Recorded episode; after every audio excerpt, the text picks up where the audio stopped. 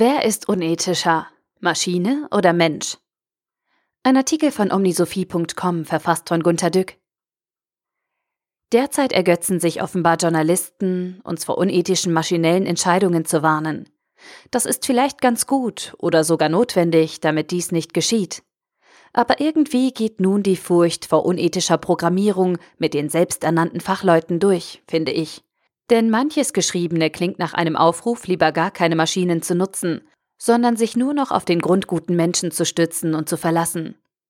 Insbesondere fürchten sich die Journalisten und irgendwie wohl tendenziell die Geisteswissenschaftler und Philosophen, dass Selbstfahrautos eher Arme als Reiche überfahren werden und dass sie vor allem gehackt werden können, ohne dass der Täter entdeckt werden kann. Das ist ein interessantes Feld für wilde Spekulationen, zumal die ersten Selbstfahrautos ja nicht so sicher gegen Hacker sein können. Es ist ein Unterschied, ob man erste Versuche damit macht oder ob die ganze Welt damit fährt. Das allererste Selbstfahrauto wird ja nicht vorher durch eine Armada von IT-Spezialisten abgeschirmt. Aber solange nicht alles zu 1000 Prozent sicher ist, wollen die Kritiker sich nicht mit Robotern befassen. In Deutschland sterben ca. 3000 Menschen jährlich im Verkehr. 67.000 werden pro Jahr schwer verletzt. Rund 400.000 erleiden Verletzungen. Warum?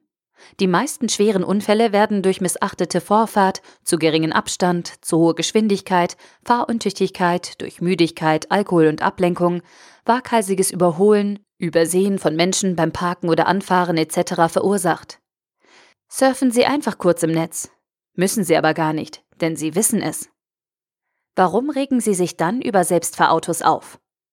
Alle die genannten Ursachen fallen selbst beim lausigsten Programm für Autos weg. Abstand halten oder Geschwindigkeit beachten? Das können Algorithmen doch offensichtlich besser als Menschen. Nein, so meine ich es nicht. Menschen können ja im Prinzip genauso gut wie Maschinen fahren, aber sie tun es nicht, weil sie oft unethisch, leichtsinnig oder selbstüberschätzend fahren. Arme Menschen werden auch heute im Verkehr eher getötet als Reiche, denn die Reichen stoßen per SUV auf einen Punto oder Lupo Sie kommen quasi wie ein Panzer oder LKW auf uns armen Normalautofahrer zu. Und?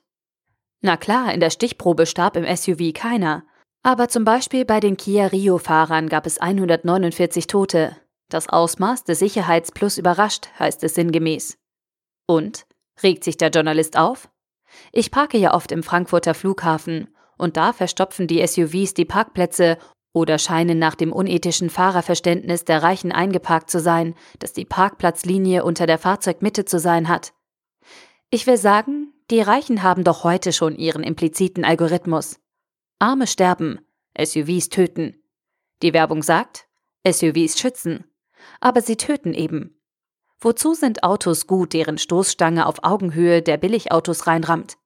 Wo ist die Chancengleichheit im Verkehr? Aber nein, man schreibt sich die Finger wund, dass Selbstfahrautos potenziell böse sind. Natürlich wird es wahrscheinlich irgendwann betrügerische Trickserei geben, wie beim Diesel. Aber so unethisch wie Menschen und Großautos werden Selbstfahrautos nicht sein.